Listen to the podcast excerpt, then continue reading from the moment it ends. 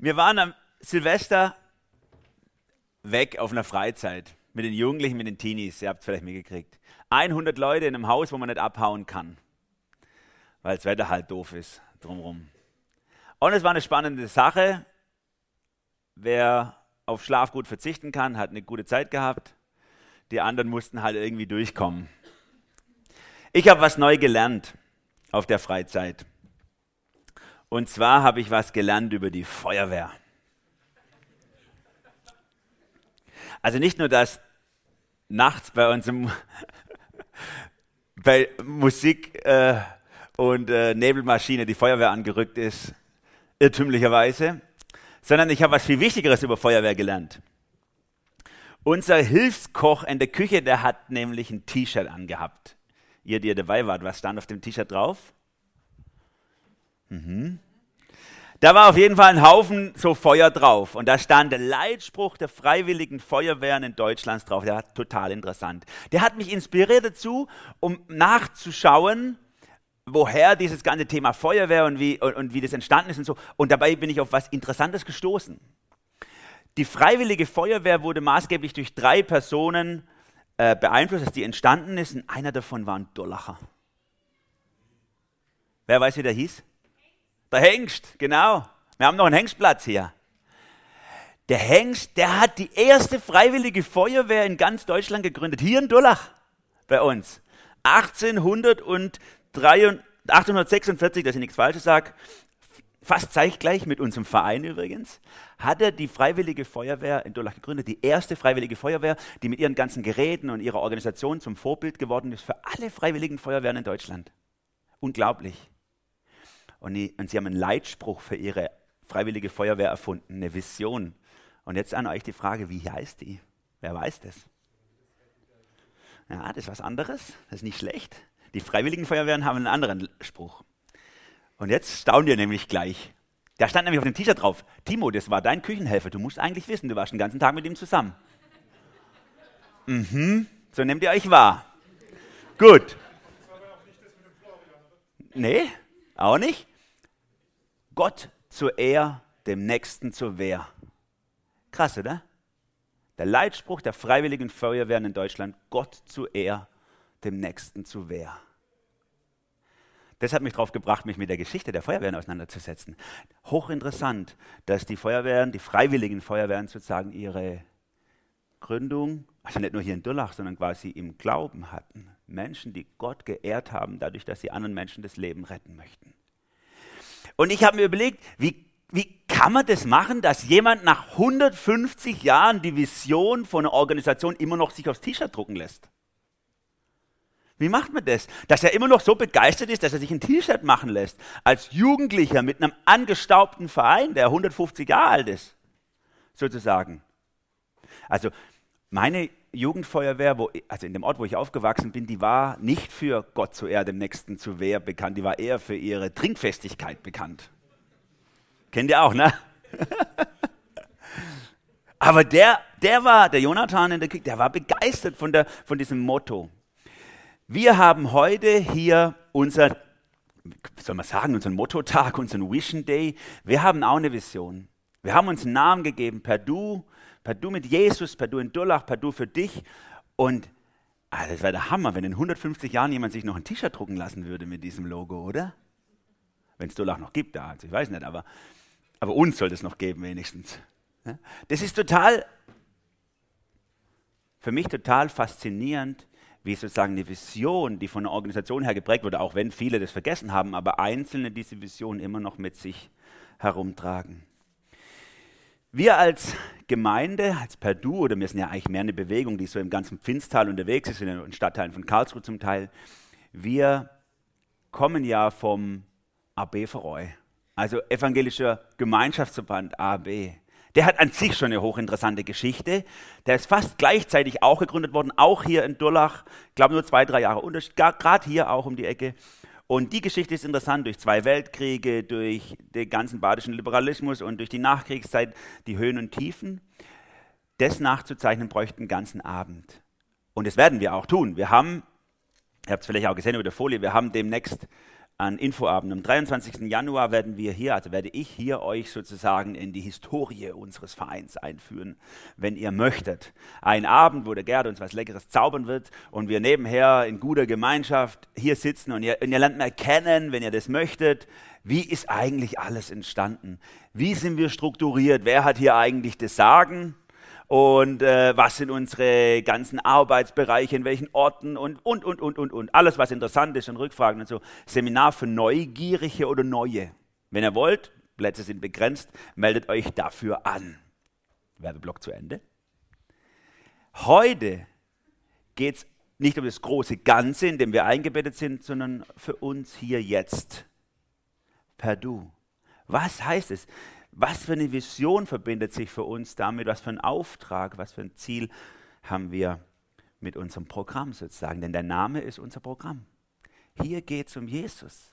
Hier geht es darum, dass Jesus im Mittelpunkt steht. Hier geht es darum, dass wir unsere Vision auf unser Umfeld richten, auf die Menschen, mit denen wir unterwegs sind. Hier geht es darum, dass wir in Beziehungen wachsen, horizontal vertikale Beziehungen. Das ist für uns wichtig. Es ist ja eine Gnade, ein Geschenk für uns, dass wir in einer Gemeinde sein dürfen, die wächst, wo Menschen dazukommen, permanent, ohne dass wir jedem Trend, auch jedem frommen Trend nachrennen, sondern vielleicht ganz einfach und schlicht versuchen, das Wort Gottes, Jesus ins Zentrum zu nehmen wir versuchen einen hohen Fokus auf Kinder, auf Teenies, auf Jugendliche zu legen. Wir geben uns Mühe, das, was wir tun, auch gut zu tun, ohne in so eine Professionalisierungsfalle zu tappen. Bei uns ist jeder, darf mitmachen. Vielfalt ist uns wichtig. Kann auch mal was schiefgehen, halb so wild. Das gehört alles zu uns, aber das macht uns im Kern nicht aus. Was macht uns im Kern aus? Also stell dir vor, du bist irgendwo in einem Hochhaus und du steigst so in einen Fahrstuhl ein und machst dich so auf den Weg nach oben, Montagmorgen, und da fragt dich so jemand so, was hast du gestern gemacht? Sagst, na, ich war im Gottesdienst. Ja, was, du gehst in die Kirche? Ja, aber das ist eine coole Kirche und so. Äh, das ist, die heißt Perdu, so, oh, was ist das? Und jetzt hast du 90 Sekunden Zeit und musst ihm erklären, was Perdu ist. Was heißt das? Was bedeutet das? In was für ein Verein gehst du eigentlich da sonntags? Wie willst du es erklären? In der Wirtschaft nennt man das das Elevator-Gespräch, sozusagen das Aufzugsgespräch. Du hast 90 Sekunden, erklär mal, um was es geht. Wir wollen das versuchen, oder ich möchte das versuchen, jetzt euch ein paar Gedanken an die Hand zu geben, die für uns wichtig sind. Wo wir sagen, okay, wer zu uns gehört, wirklich verbindlich zu uns gehört, das macht uns aus. Und vielleicht kannst du dich damit identifizieren. Ich wünsche mir dass ihr euch damit identifizieren könnt, dass ihr sagt, jawohl, das will ich auch leben, das will ich auch verinnerlichen, dafür will ich auch stehen. Das wäre mein Wunsch, dass das passiert heute. Lasst uns mal reingucken. Vier Gedanken, die ich euch an die Hand gebe. Der erste Gedanke. Unsere Heimat finden wir in der Nähe Gottes. Unsere Heimat finden wir in der Nähe Gottes. Ich bin ja jetzt noch nicht mal ganz 15 Jahre hier in der Gemeinde, ist ja eigentlich ein Mini-Ausschnitt von einem viel längeren Zeitraum und trotzdem haben wir so viel erlebt in dieser Zeit. Wenn ich zurückschaue, was alles passiert ist, ist gigantisch. Ich habe es mal versucht zu überschlagen. Ich würde sagen, es sind Hunderte von Menschen, die ich erlebt habe, die zum Glauben gekommen sind. Oft auch reingewachsen, Teenies, Jugendliche oder sonst auch. Irgendwie, wir haben Dutzende von Menschen für längere oder kürzere Zeit in die weltweite Mission schicken dürfen, sind heute zum Teil noch draußen oder eine theologische Ausbildung, leiten heute andere Gemeinden oder andere Werke oder arbeiten dort mit. Das haben wir doch richtig, richtig gut gemacht. Oder? Prima. Naja, manche nicken, manche, schwierig sowas zu sagen, ne? Schwierig, sich auf die Schulter zu klopfen und sagen so, wow, was sind mir gut. Uns als Leitung dieser Gemeinde ist es wichtig, dass Vollmacht immer von Gott selber kommt. Gelingen, gelingen ist ein gigantisches Wort. Es gibt es nur im Deutschen, habt ihr es gewusst? In keiner anderen Sprache gibt es das Wort gelingen. Gelingen, dass etwas gelingt, ist ein Geschenk. Gott schenkt gelingen. Es ist ein Geschenk, dass wir erleben dürfen, dass Menschen zum Glauben kommen, dass du vielleicht hier zum Glauben gefunden hast, ein Geschenk von Gott. Selbst Jesus war darauf angewiesen, dass er beschenkt worden ist. Er sagt es mal in seinem sogenannten Missionsbefehl, wir werden noch öfters drauf kommen, auf diesen Text, Matthäus 28, sagt er, mir ist gegeben alle Gewalt im Himmel und auf Erden. Mir ist gegeben. Jesus war darauf angewiesen, dass sein Vater ihm Vollmacht gibt. Und weil er wusste, dass er darauf angewiesen war, dass sein Vater ihm die Vollmacht gibt, deswegen hat er so viel wie möglich Zeit verbracht in der Nähe seines Vaters. Aus der Stille heraus kam die Vollmacht. Per Du mit Jesus heißt, wir finden unsere Heimat in der Nähe Gottes. Und daher kommt Vollmacht und Gelingen und all das, was an Schönem auch da ist. Und das Tolle bei Jesus ist es, dass Jesus das nicht für sich behalten hat, diese Nähe zu Gott, diese Heimat, die er bei seinem Vater hatte, sondern dass er das mit uns allen teilen wollte. Und deswegen ist er gegangen. Er wusste genau, es bringt, es bringt nur bedingt was, wenn er ein für alle Mal kommt in einer beschränkten Zeit, in einem bestimmten Raum, in Israel irgendwie und seine Mission vollbringt. Das ist eine beschränkte Wirkung, aber wenn er geht und Platz macht für den Heiligen Geist, dann wird die gleiche Kraft, die lokal tätig war, auf einmal global tätig sein. Und so schreibt Johannes, der ja schon als Teenie mit Jesus unterwegs war, im hohen Alter, im Rückblick, in seinem Evangelium, Johannes 16, Vers 7, eine Abschiedsrede von Jesus auf. Glaubt mir, steht dort, sagt Jesus, es ist gut für euch, dass ich weggehe. Denn wenn ich nicht von euch wegginge, käme der Helfer nicht zu euch. Wenn ich aber gehe, werde ich ihn zu euch senden. Es war gut, dass Jesus da war und es ist gut, dass Jesus gegangen ist. Seit Pfingsten haben wir die Möglichkeit, dass in jedem von uns Gott wohnt. Jeder von uns hat die Chance, dass Gott in ihm wohnt. Der Heilige Geist, der Helfer, der kommt nicht nur zu uns, so wie Jesus da war, sondern kommt in uns rein. Und damit Gott selber. Und Paulus schreibt es hier, ihr könnt es hier lesen, 1. Korinther 6, Vers 19 und 20. Er erinnert die Korinther immer wieder, erinnert er überhaupt an dieses Thema, erinnert sie daran, euer Körper ist ein Tempel des Heiligen Geistes. Der Geist den Gott euch gegeben hat, wohnt in euch und ihr gehört nicht mehr euch selber. Gott hat euch als sein Eigentum erworben, denkt an den Preis, den er dafür gezahlt hat. Gott wohnt in dir. Die Nähe Gottes ist deine Heimat. Und dieses Thema Gott in uns, das wird immer wieder entfaltet und das Neue Testament macht deutlich, Gott gibt es dir sozusagen als Anzahlung. Es ist sowas wie ein Pfand, das Gott in dein Herz reingibt oder ein Angeld oder irgend so etwas, wo er sagt, alles, was ich in der Bibel schreibe, auch an Verheißungen, Hoffnungen, Ewigkeit, das, das kommt garantiert. Und als Garantie gebe ich dir den Heiligen Geist in dein Herz rein, der dir Sicherheit gibt. Gott in dir. Gott kommt, Gott sucht dich, sucht deine Nähe, damit du beständig in seiner Nähe sein kannst und seine Gegenwart genießen kannst. Und wenn ich diese Gegenwart Gottes auch emotional spüre und genieße, dann ist es was Wunderschönes, muss ich euch sagen. Aber ehrlich, manchmal mache ich auch einfach mein Herz auf und, und, und suche die Nähe Gottes, ohne dass jetzt das emotional so Lust drauf habe. Einfach nur, weil ich weiß, dass es gut tut. So ähnlich wie in meiner Ehe. Es ist so, ich bin gerne mit meiner, meiner Frau verheiratet und ich verbringe eigentlich gerne, prinzipiell gerne Zeit mit meiner Frau. Aber es gibt so viel anderes, was halt auch cool ist, oder?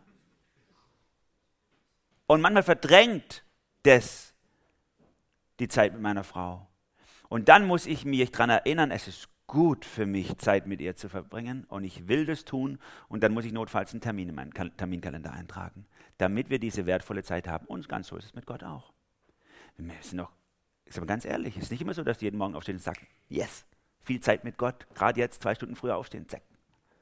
Sondern manchmal hast du keine Lust. Und dann sagst du, okay, aber ich weiß, es ist was Gutes. In der Nähe Gottes ist meine Heimat und ich möchte das investieren. Und es tut mir gut, es, es, es tut meiner Familie gut, es tut allen gut in meinem Umfeld, wenn ich das tue. Und deswegen hat es eine hohe Priorität für mich. Der Herr Jesus, der konnte nicht genug bekommen von seinem Vater Und deswegen hat er beständig die Stille gesucht. Und das war nicht einfach für ihn, denn er hat viel zu tun gehabt und wenig Zeit nur. Und trotzdem war das seine Priorität. Per Du heißt, per Du mit Jesus heißt, dass wir hier diese Vision auf dem Herzen tragen, dass jeder Freude findet an der Nähe Gottes, so dass ihr am liebsten jeden Moment eures Lebens in der Nähe und der Gegenwart Gottes verbringen mögt. Das ist was Tolles. Und da empfehle ich euch wirklich, empfehle ich dir, wenn du kämpfst mit dir selber, empfehle ich dir, keine halben Sachen zu machen. Mach's fest, mach's ganz. Nähe Gottes ist mehr als Sonntagmorgens hier oder Freitagabends im Teenie-Kreis, Samstag im Jugendkreis. Das ist viel mehr als zu einer Veranstaltung gehen. Unsere Veranstaltungen sind Katalysatoren die motivieren uns, wieder die Nähe Gottes zu suchen. Sie sind nicht die Nähe Gottes. Sie sind nur eine Veranstaltung, wo wir uns daran erinnern, dass die Nähe Gottes köstlich ist und unsere Heimat ist. An Jesus sehen wir, dass er gerne bei seinem Vater war. An ihm sehen wir, dass auch der Vater gerne bei ihm war. In der Taufe spricht Gott direkt aus dem Himmel, das ist mein geliebter Sohn, an dem ich Freude habe. Was für eine innige Verbindung, in die er uns mit reinnimmt. Unsere Heimat finden wir in der Nähe Gottes. Also du sitzt im Aufzug und sagst so, das ist unser erster Gedanke. Per Du mit Jesus heißt, meine Heimat ist bei Jesus. Da ist meine Heimat. Jetzt denkt der andere schon so, uh, okay, Lederhosen oder so, Heimatverein. Aber jetzt kommt das nächste. Jetzt gehst du auf ihn zu. Ihr seid schon so unterwegs und sagst so. Und das zweite, was uns ausmacht, heißt, unsere Liebe gehört unseren Mitmenschen. Menschen, die besonders liebevoll zu anderen sind, also Menschenliebhaber sozusagen, äh, werden in der Soziologie oder so werden sie Philanthropen genannt. Ne? Die Philanthropen, das ist mir gleich in den Kopf gekommen, habe ich gesagt, wow, also dass wir Menschen lieb haben, wir sind echte Philanthropen. Und dann habe ich mal gegoogelt, was sind die größten Philanthropen aller Zeiten? Die, die am meisten die Liebe anderen gezeigt haben. Was denkt ihr so, was die ersten Treffer sind? So, sag mal Namen Philanthropen. Albert Schweitzer zum Beispiel. Was noch? Mutter Teresa. Nee, nee, nee, weißt du, wer oben kommt? Rockefeller. Und dann kommt Bill Gates. Zack, zack, zack. Und so geht's durch. Alle Treffer. Philanthropen sind offensichtlich Leute, die Milliardäre sind, habe ich als erstes gelernt. Und zweitens Leute, die ihre wohltätigen Zwecke gut verkaufen können. Das sind Philanthropen, die viele Fotos sammeln auf ihrem Instagram-Account mit armen Kindern, denen sie helfen. Oder krebskranken Kindern, denen sie helfen. Oder, oder, oder, oder, oder AIDS-Bekämpfung.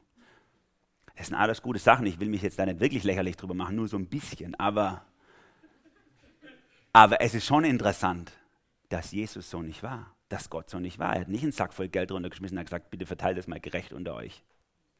Hier gibt es noch mehr. Nee, nee, nee. Er war ganz anders. Gott war ganz anders. Und wir möchten auch anders sein hier. Wir als Perdu-Gemeinschaft, wir möchten unser Leben teilen mit Menschen. So wie Jesus sein Leben geteilt hat mit uns. Johannes schreibt in seinem Prolog, in seiner Einladung, in seinem Evangelium über Jesus, Johannes 1, Vers 14, er, der das Wort ist, wo ein Mensch von Fleisch und Blut lebte unter uns. Wir sahen seine Herrlichkeit, eine Herrlichkeit voller Gnade und Wahrheit, wie nur er als der einzige Sohn sie besitzt, er, der vom Vater kommt. Also blablub, er wohnte unter uns. Das ist das Entscheidende. Da steht eigentlich sogar, er zeltete unter uns, wörtlich übersetzt. Also Jesus, Gott hat sein Zelt unter uns aufgeschlagen und sagt, hier bin ich. Hier bin ich. Ich gehöre zu euch, bin einer von euch. Was machen wir miteinander? Wo gehen wir einen trinken? Er kam auf die Welt, und hat die gleichen Kämpfe auf sich genommen, wie du und ich sie haben. Er hat sich nicht zu einem Fotoshooting-Safari irgendwo hinbegeben, um damit Werbung zu machen für seine Philanthropie, sondern er ist selber gekommen, um unser Leben zu teilen. Er hat gegessen mit den Menschen, er hat getrunken, er hat Freundschaften gepflegt, er hat am Leben teilgenommen, obwohl er so wenig Zeit hatte. Er hätte sagen können, oh Mann, ich mache lieber, ich investiere meine Zeit lieber Prioritäten woanders, damit ich ich habe ja nur so wenig Zeit. Von Jesus will ich lernen. Per Du in Durlach heißt in meinem persönlichen Umfeld, wo ich wohne, wo ich bin. Wir als Gemeinde sind zum Teil hier in Durlach, wir sind in den verschiedenen Ortschaften tätig. du bist in der Firma tätig, in der Familie, du wohnst hier und da. Jeder von uns kommt irgendwo anders her, ist in einem anderen Setting eingebettet. Da, wo ich bin, möchte ich Leben teilen mit Menschen. Möchte ich Beziehung leben mit Menschen. Möchte ich teilnehmen an ihrem Leben. Du bist in deiner Firma, in deiner Familie, in deinem Dorf, in deinem Stadtteil ein Repräsentant Gottes. Ein Repräsentant Gottes. Wir sind sowas wie das Salz in der Suppe der Menschen. Wir verleihen ihrem Leben Würze, weil Christus durch uns lebt, der Heilige Geist in uns lebt. Und wenn wir uns so darin so aufgehen, es macht mir echt Spaß, mit Leuten mich zu treffen und Zeit zu verbringen, das ist super, dann ist es aber auch wichtig, dass wir nicht vergessen, wofür wir eigentlich da sind. Wir sind ja nicht einfach nur da, um mit den Leuten im Vogelbräu rumzuhängen, sondern wir haben einen Auftrag. Und dieser Auftrag wird nur aus der Nähe Gottes herausgeboren. Und deswegen sagt Jesus hier, ihr seht es in seinem Missionsbefehl Matthäus 28, er spricht von unserem Auftrag, zu allen Völkern zu gehen, sie zu taufen, zu lehren und zu Jüngern zu machen. Und er sagt dann zum Schluss, und seid gewiss, ich bin jeden Tag bei euch bis ans Ende der Welt. Aus der Nähe Gottes kommt die Nähe zu den Menschen. Wir müssen bei Gott eintauchen, dass wir bei den Menschen auftauchen können. Nur wer bei Gott richtig eintaucht, kann richtig bei Menschen auftauchen. Und da gibt es keine Grenzen für diese Liebe. Wir wünschen uns so sehr, ich wünsche mir so sehr, dass unsere Gemeinde, dass Perdu dafür steht, dass es keine Grenze gibt. Wir beschränken uns nicht auf ein Alterssegment. Wir sind perfekt für die Best Age oder perfekt für dieses Milieu, für die Generation X oder wir sind perfekt für, für die Leute aus dem Mittelstand oder wir sind perfekt. Nein, so wenig wie Gott Grenzen hat und sagt, ich bin nur für die da. So wenig möchten wir Grenzen haben hier. Jeder ist herzlich willkommen und jeden lieben wir, wie er oder wie sie ist. Jesus hat sich ja seine Truppe ganz schön zusammengewürfelt, Handwerker.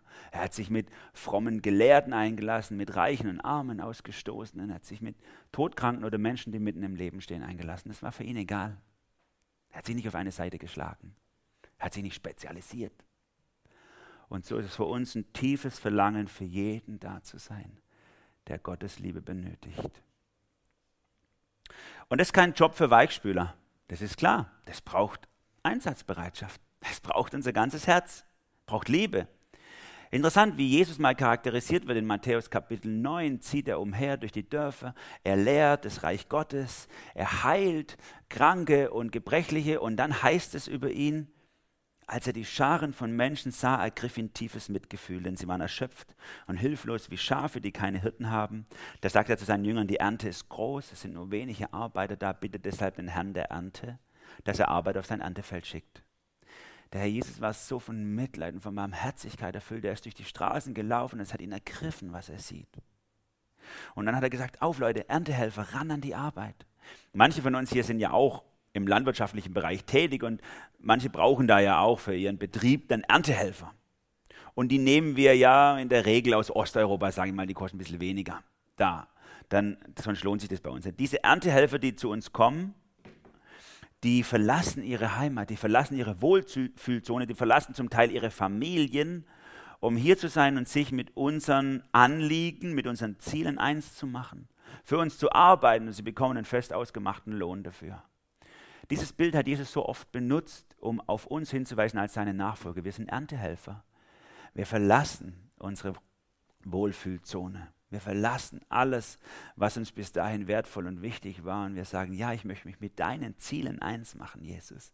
Und wenn du diesen Menschen liebst, dann möchte ich ihn auch lieben. Ich will nicht nach meinen eigenen Gefühlen oder Ideen oder was weiß ich was leben, sondern möchte mich mit dem eins, eins machen. So stell dir die Frage, Ganz persönlich, lässt du dich von Jesus in die Ernte schicken? Liebst du die Menschen so wie er sie liebt? Leidest du mit den Kranken? Weinst du mit den Traurigen? Umarmst du den stinkenden Bettler oder schmeißt ihm einfach einen Euro in den Hut? Oder vielleicht wenigstens deinen Nachbarn über dem Zaun, mit dem du kaum sprichst? Wie ist es bei uns? Jesus gibt uns ein Beispiel. Er lebt Liebe. Er ist nicht ein Philanthrop, der von oben so ein bisschen was verteilt, sondern er lebt die Liebe im Alltag mit seinen Nachbarn, mit seinen Freunden, mit seiner Familie, mit seiner Firma. Hat er auch lange gearbeitet. Und das soll auch uns bestimmen hier bei Perdu. Wir möchten hier und jetzt nicht einfach nur Gönner sein für die Gesellschaft, sondern mit ihnen das Leben teilen. Dieser Wert, den möchten wir nach außen leben, mit allen Menschen, die noch nicht zu unserer Gemeinschaft gehören, aber auch nach innen. Es soll im Miteinander spürbar sein heute, wenn ihr hier wart, vorher, vor dem Gottesdienst, nach dem Gottesdienst, wenn ihr euren Kleingruppen unterwegs seid. Es soll spürbar sein, dass die Liebe Gottes, die Atmosphäre der Liebe unser Miteinander bestimmt. Immer wieder darf ich es erleben. Jetzt haben wir gerade unsere Winterspielplatzzeit, wenn wir hier die Teppiche ausrollen, den Spielplatz reinbauen für unsere Gäste aus Dullach und Umgebung. Die fahren zum Teil, ach, die fahren von Baden-Baden und von überall ran, um hierher zu kommen. Und da gibt es auch jetzt dieses Jahr wieder einige, die sind reingekommen und haben gesagt, wow, hier herrscht so eine Atmosphäre der Liebe. Das ist Jesus, die Kraft Gottes in uns, die Liebe verströmt und Menschen willkommen heißt. Jetzt seid ihr in eurem Aufzug sozusagen an der Hälfte angekommen und jetzt habt ihr noch die Hälfte vor euch und denkt so, was ist noch wichtig? Ich habe gesagt, dass meine Heimat in der Nähe Gottes ist, dass, ich, dass wir die Menschen lieben von ganzem Herzen. Was ist noch wichtig? Ah ja, unsere Herzen, der dritte Gedanke, unsere Herzen gehören Gott und seinem Wort. Unsere Herzen gehören Gott und seinem Wort. Ich habe mich die letzten äh, anderthalb Jahre mal damit zu beschäftigen, in Büchern und Artikeln über die Spuren des Christentums in der Weltgeschichte. Was hat es eigentlich gebracht, dass es Christen gegeben hat? Was haben sie verändert? Was haben sie eingeführt? Und da war also waren krasse Entdeckungen für mich jetzt, wieder die Feuerwehr gerade, ne? aber, aber es gibt noch viel, also andere, das Rote Kreuz, die ganze, das ganze Krankenhauswesen, Waisen, Witwen, alles haben die Christen erfunden eigentlich und andere haben es dann kopiert. Aber was ich nebenbei bemerkt habe, was hochinteressant war, ist, dass Christen von Anfang an einen hohen Wert auf Bildung gelegt haben. Auch, dass ihr Schüler in die Schule müsst, Schulpflicht ist übrigens von einem Pfarrer erfunden worden. Ne? Das ist nicht einfach so gewesen. Die Sonntagsschulen sind am Anfang gegründet worden, damit Kinder unterrichtet werden, die die ganze Woche schaffen müssen, damit sie sonntags wenigstens Unterricht haben. Das ganze Schulwesen, die ganze Bildung, Lehre wurde von Christen hochgeschätzt. Im ganzen Mittelalter ohne Ende von Bischöfe, Priestern und äh, Päpsten wurden Unis gegründet in, der ganzen, in ganz Europa, könnte man sagen. Gut, gab keine Alternative, die Kirche war ja alles beherrschend, das ist zumindest das Bild, das wir aus manchen Filmen haben, auch wenn es nicht immer stimmt mit der Realität. Und dann habe ich geguckt, okay, nach der Reformation und in der Zeit, wo dann viel auch Atheismus und so aufgekommen ist, Darwinismus, aus dem dann der Atheismus sich gespeist hat, wie war das da? Haben die Christen da immer noch Wert auf Bildung gelegt oder war das so, wie wir es manchmal kennen, so Glaube gegen Wissenschaft oder so?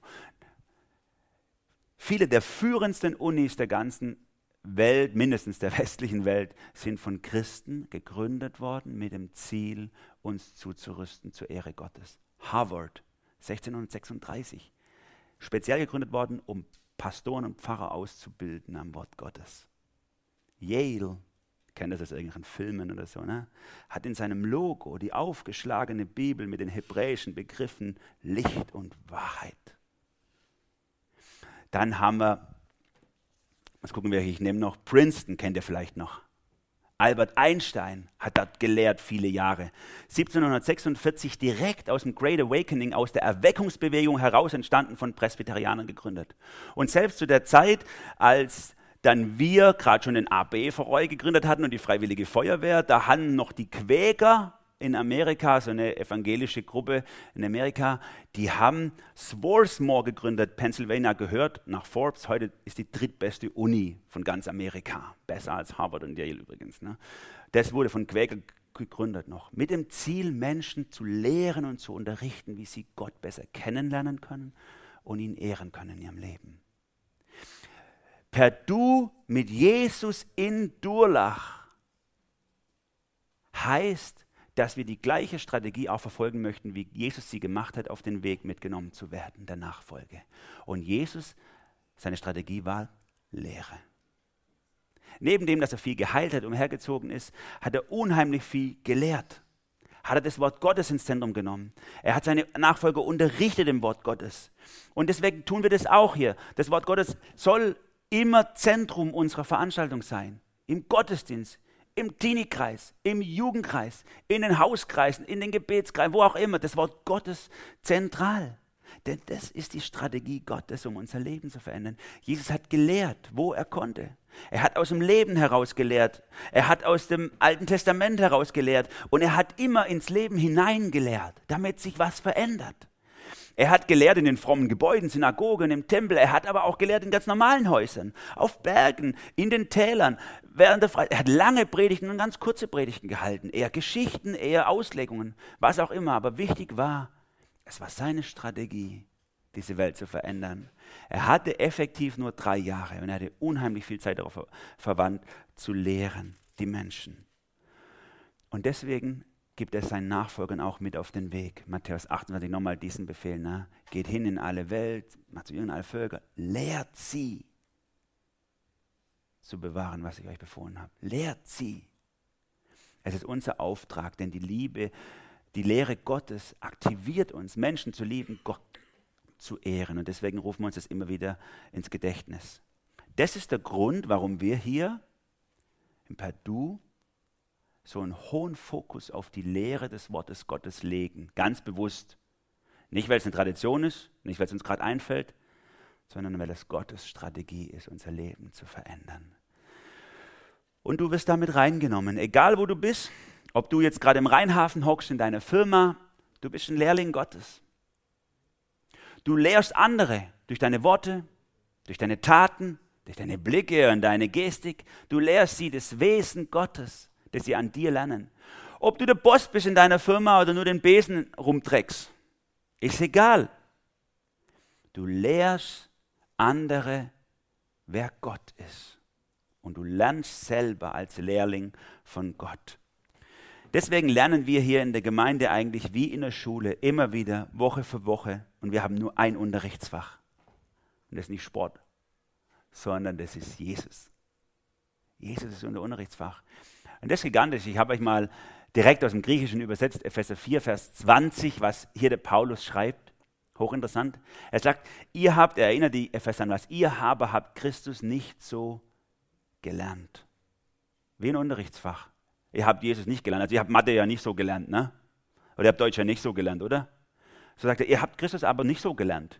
Die meisten Übersetzungen schreiben in eurer Bibel, könnt ihr das lesen, kennengelernt, weil sie konnten nichts damit anfangen. Die Übersetzer wahrscheinlich, warum er das so formuliert, aber er formuliert das ganz bewusst.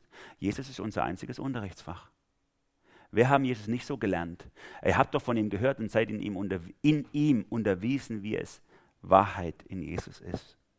Wir lernen hier Jesus in der Gemeinde, im Hauskreis, samstags im Jugendkreis.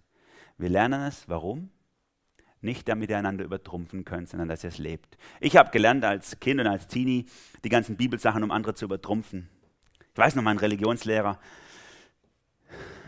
ich glaube, sechste Klasse war es oder so, der kam rein, hat seine Blicke schweifen lassen und gesagt, oh, ein Grauer. Jetzt muss ich aber besonders aufpassen, was ich sage. Die hatten Angst vor uns, weil wir kannten uns aus.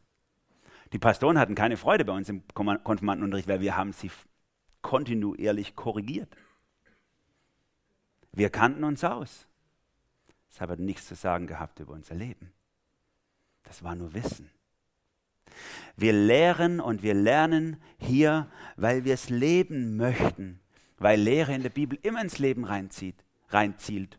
Und deswegen lernen wir auch voneinander, wie du Jesus erlebst, wie Jesus in deinem Leben wirkt, das hat mir was zu sagen.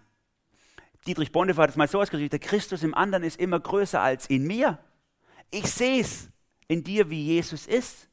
Und deswegen möchten wir auch, ist einer unserer Visionen sozusagen, so wenig wie möglich streiten über Lehrthemen. So wenig wie möglich möchten wir darüber streiten. Warum? Weil es gar nicht das Ziel von Lehre ist, zu streiten, sondern das Ziel von Lehre ist, das Leben zu verändern. Das können wir lernen an, den, an dem, wie Paulus seine Briefe aufbaut. Er baut sie fast immer gleich auf. Die erste Hälfte, da lehrt er ganz dicht gedrängt oft die wichtigsten Sachen des christlichen Glaubens und von Gott. Die erste Hälfte, meistens ist es genau die Hälfte. Und in der zweiten Hälfte sagt er, und jetzt, aus dem folgt Folgendes. Und dann kommt die Praxis, leben so, leben so, leben so. Leb so, dass es passt mit dem, was ihr seid. Wenn ich lehre, äh, gelehrt werde, wer Gott ist und wer ich bin, dann kann ich auch so leben, wie ich erfunden wurde. Und das ist ein Hinweis für die Menschen, ein starker Hinweis, dass Gott lebt und Gott liebt. Und das braucht natürlich auch von uns was im Miteinander hier, wie wir offen sind, auch für das, was andere, wie andere Jesus erfahren und wie sie es verstehen, was in der Bibel steht und so. Diese, das, das brauchen, da müssen wir was mitbringen in unserem Herzen. Muss ich was mitbringen in meinem Herzen? Andrew Murray, der Erweckungsprediger vor über 100 Jahren in Nordamerika, hat es mal so ausgedrückt. Nur die Demut, die gerne etwas lernen will von solchen, die andere Gaben und tiefere Offenbarung der Wahrheit haben mögen. Nur die Liebe, die nicht anders als mit stiller Sanftmut von solchen reden kann, die andere Ansichten haben als wir. Nur der himmlische Sinn, der der Beweis, dass der Kommende in der Tat schon jetzt unser Leben ist. Nur dies kann sowohl die Kirche als die Welt überzeugen, dass unser Glaube nicht auf menschlicher Weisheit, sondern auf der Kraft Gottes ruht. Demut zu lernen, Liebe auszuhalten, so der himmlische Sinn im Miteinander. Dann können wir echt lernen voneinander. Und dann zeigt sich am Ende nicht einer steht da vorne und weiß, wie es läuft, sondern die Kraft Gottes lebt in unserer Gemeinschaft. Die Kraft Gottes. Jesus ist unsichtbar an unserer Seite, wie er damals bei den Jüngern sichtbar war, ist er jetzt unsichtbar, nicht nur an unserer Seite eigentlich, sondern sogar in unserem Inneren. Er ist da und lehrt uns von innen her. Und deswegen wird Lehre aus der Bibel und ins Leben hineinzielend immer ein zentraler Bestandteil unserer Treffen sein. Das ist für uns entscheidend, damit unser Leben verändert wird. Jetzt seid ihr so fast angekommen im obersten Stock in eurem Aufzug und so äh, wartet darauf, dass die Tür aufgeht. Und sagst so, ah, eins ist mir noch eingefallen, eins wollte ich noch sagen, das ist auch noch per Du heißt noch was. Und zwar, ähm, wir, wir haben einen Auftrag. Und dieser Auftrag braucht nicht nur unseren Verstand, ist nicht nur für Kluge, sondern, sondern braucht unser Herz. Unser Job, unser Auftrag braucht unser Herz, nicht den Verstand. Jetzt habe ich eine Aufgabe für euch. Schaut euch mal um. Also macht's mal bitte. Schaut mal die Leute an, die jetzt, schaut mal den an, wo links neben dir hockt und rechts. Und dann dreh dich mal um und guck die Leute hinter dir an. Guck sie ruhig mal an. Ist erlaubt. Okay, also. Und jetzt habe ich mal eine Frage an euch. Ganz ehrlich, wenn du es entscheiden hättest können, hättest du dir die Leute ausgesucht, in einer verbindlichen Gemeinschaft zu leben? Mai ist der dick, der achtet aber auch nicht auf seine Gesundheit. Oh, die schon wieder. Wenn die wieder anfängt vom Krankenhaus zu erzählen, hoffentlich spricht sie mich nicht an. Sag mal, was der für Klamotten an? Der hat, hat auch nichts anzuziehen, oder? Die, schon wieder eine neue Frisur, jede Woche eine neue Haarfarbe, hat die zu viel Geld oder was? Ja, der, der, oh, der hat doch nichts in der Birne, der ist doch dumm, das sieht man schon an seinem Gesicht. Und so weiter und so weiter. Solche Gedanken sind zutiefst menschlich, dass wir sie übereinander denken. Und dass wir uns schubladisieren und, und, und aussuchen, welche, mit welchen Leuten wir unterwegs sind. Es ist interessant, in der Zeit, in der Jesus gelebt hat, hatte das Rabbiwesen einen riesen Hype gerade. Es gab viele Rabbis wie Jesus, die durchs Leben gezogen sind.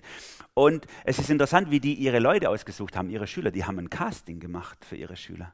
Die haben immer ein Casting gemacht. Die Besten mussten, also die Besten mussten sich durchsetzen gegen die anderen. Und dann wurden sie, haben sie das Recht gekriegt, der Schüler von dem großen Meister zu werden. Und dann haben sie sich gewundert, weil Jesus hat es gar nicht gemacht. Der Jesus ist durchgelaufen, hat die Leute gerade so rausgezogen, den Halbnackigen aus seinem Boot, den anderen, der nur an einem Baum rumliegt und sich für den Tollsten hält. Und, dann, und, und was für Leute er zieht, einen, einen betrügerischen Steuerbeamten, einen Guerillakrieger, der Che Guevara von Israel. Oder ein Teenie, wer nimmt einen Teenie unter seine Jüngerschaft? Also, und so hat und einfache Leute und dumme und, und alles Mögliche und Hochmütige, die hat er genommen und als denen hat er seine Schülertruppe geformt. So war Jesus und so ist er noch heute. Paulus reflektiert es mal im Korintherbrief an die Korinther folgendermaßen, und ihr habt es ja jetzt gerade mal so gemacht, nachvollzogen. Seht euch doch mal in euren eigenen Reihen um, Geschwister. Was für Leute hatten Gott sich ausgesucht, als er euch berief? Sind nicht viele kluge und gebildete darunter. Wenn, wenn man nach menschlichen Maßstäben urteilt, nicht viel Mächtige, nicht viele von vornehmer Herkunft. Im Gegenteil, was nach dem Urteil der Welt ungebildet ist, das hat Gott erwählt, um die Klugheit der Klugen zunichte zu machen. Was nach dem Urteil der Welt schwach ist, das hat Gott erwählt, um die Stärke der Starken zunichte zu machen. Was in dieser Welt unbedeutend und verachtet ist und was bei den Menschen nichts gilt, das hat Gott erwählt, damit ins Licht kommt, wie nichtig das ist, was bei ihnen was gilt. Denn niemand soll gegenüber Gott mit vermeintlichen Vorzügen prahlen können. So ist Gott. So wählt Gott aus. So hat Gott dich ausgewählt. Deine Vita ist für ihn nicht wichtig. Und wenn wir sagen, per Du für dich, unser dritter Gedanke in unserem Claim sozusagen von unserem Namen, dann heißt es, auch für uns ist deine Vita nicht wichtig. Du hast vielleicht das Leben noch nicht auf die Reihe gekriegt bisher. Du hältst dich selber für einen Riesenversager oder zumindest deine Frau hält dich für einen Riesenversager. Dann herzlich willkommen im Club. Hier bist du richtig. Absolut gut, dass du da bist. Das ist die Gemeinschaft von Versagern, in der wir miteinander unterwegs sind. Und es ist kein Problem, wir können das stolz erhobenen Hauptes sagen. Es ist nicht wichtig, wer wir sind, was wir können, was unsere Hirnleistung ist, sondern es ist wichtig, wer Jesus ist. Das ist für uns entscheidend. Für Jesus ist Vita nicht wichtig und deswegen auch für uns. Es ist für ihn wichtiger, ob du bereit bist, alles unter die Herrschaft von ihm zu bringen. Dein ganzes Leben unter seine Herrschaft zu stellen und sagen, okay, sei du der Boss. Sei du der Boss. Ich tue nicht länger so, wie wenn ich es im Griff habe. Hab sowieso nicht. Sei du der Boss. Und dann sind wir hier zusammen und wir, und wir sammeln nicht Wissen an, um uns gegenseitig zu übertrumpfen, wer der Bessere und der Tollere ist, sondern wir sammeln Weisheit. Weisheit ist angewandtes Wissen. Jesus drückt es mal hier so aus, Lukas 6, 46. Er sagt, warum nennt er mich die ganze Zeit Herr, wenn er nicht mal tut, was ich euch sage? Du kannst hundertmal sagen, ah, Jesus, ich liebe dich, Herr Jesus und so. Und du singst und geil und so. Und im Alltag, Weisheit ist, dass du das, was du, was du weißt, auch lebst. Jesus will diese Welt retten und er will dich dazu verwenden und er will, dass du dich ihm gerne zur Verfügung stellst dafür, dass du dein Herz verlierst an den Auftrag Gottes. Er braucht nicht deinen brillanten Verstand oder deine Kohle, dein Bankkonto, ist ihm scheißegal. Er braucht dein Herz. Mit ganzem Herzen dich ihm zur Verfügung stellst. So wichtig ist ihm der Auftrag. Ob du gebildet oder ungebildet bist, ob du viel Kohle verdienst oder ein Bettler bist, ob du einen wunderschönen Heiligenschein auf dem Hirn trägst oder eher ein Rüppel bist, ist für Jesus wurscht. Stell dich ihm zur Verfügung. Das ist ihm wichtig. Gemeinde, auch unsere Gemeinde per Du soll der Ort sein, wo die Menschen, die Jesus lieb haben, mit all ihren Macken und Fehlern zusammenkommen, um das Leben zu teilen. Und damit komme ich zum Schluss. Jetzt wisst ihr Bescheid. Ihr lauft oben aus dem Aufzug, ihr habt es wieder einem auf die Nase gedrückt, der weiß auch Bescheid. In zwei Minuten könnt ihr erklären, was ihr Sonntagmorgens hier eigentlich macht oder Freitagsabends oder Samstagabends oder egal, wo ihr unterwegs seid, wenn halt gerade ein Termin war in der Gemeinde sozusagen. Dann könnt ihr es erklären. Ihr wisst Bescheid heute. Niemand kann euch mehr überrumpeln mit der Frage, was machst du? Also was ist das eigentlich für eine Kirche, wo du hingehst? Das Problem ist nur, das Wissen bringt euch erstmal gar nichts. Wer von euch kennt noch Elvis Presley? The King of Rock and Roll. Ah, paar. Theo, dass du ihn kennst, bin enttäuscht. Okay. The King of Rock and Roll. Ich war fasziniert als Teenie, muss ich sagen, von seinen Videos und äh, von den Frauen, die da drin rumgrenzen. Und ich fand das richtig schön. Habt ihr gewusst, dass Elvis Presley in der Kirchengemeinde groß geworden ist? Die hatten ein gigantisches Solar jeden Sommer. Nur Elvis Presley hatte ein Problem, er war arm, seine ganze Familie war arm, er konnte sich nicht leisten, an einem Solar teilzunehmen. Und die Leiter von dem Solar hatten tollen Gedanken an euch, Leiter vom Solar, tollen Gedanken. Die haben gesagt, okay, wer sich nicht leisten kann, dabei zu sein, der hat eine andere Möglichkeit, mit teilzunehmen. Er muss einfach nur 350 Bibelverse auswendig aufsagen. Und Elvis Presley hat es gemacht. 350 Bibelverse auswendig aufgesagt. Fünf Jahre hintereinander. 1750 auswendige Bibelverse hat der Mann gekonnt. Hat es ihm was gebracht? Es hat ihm vielleicht Folgendes gebracht, dass er die ganze Zeit ein schlechtes Gewissen hatte. Das hat er wirklich gehabt, das hat er immer wieder gesagt, wie er sich schämt dafür, was er tut und wie enttäuscht Gott sein muss über das, was er tut. Er hat die Welt nicht inspiriert im Sinne Gottes. Bibelwissen ohne Lebensveränderung ist einfach nur eine Freizeitbeschäftigung. Von daher kann man es auch so sagen, per Du heißt nicht, dass du weißt, wer Jesus ist, sondern per Du heißt, dass du weißt, wer Jesus für dich ist. Dass du weißt, welchen, welches Ziel Jesus mit dieser Welt und mit deiner Umgegend hat und dass du bereit bist, dich in diesen Auftrag rein zu investieren, wo dein Platz ist, dich da reinzugeben mit Haut und Haar, mit, mit, mit deinem ganzen Herz und Verstand und alles, was du hast und dann einfach vorwärts gehst. Wenn dir also die Leute sagen, Padu, was ist das? Warum gehörst du da dazu? Dann sagst du, ja, das, das heißt, ich habe meine Heimat in der Nähe Gottes. Das heißt, ich, ich, ich, ich liebe, ich will alle Menschen lieben.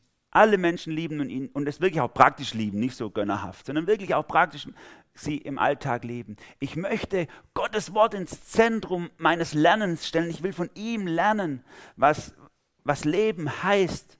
Und ich will mein ganzes Herz, meine Seele, mein Verstand, meine ganze Kompetenzen und Nichtkompetenz in diesen Auftrag Gottes rein investieren. Dann gehörst du hier dazu. Gut, wir alle wachsen da irgendwie drin, keiner von uns kann es richtig gut.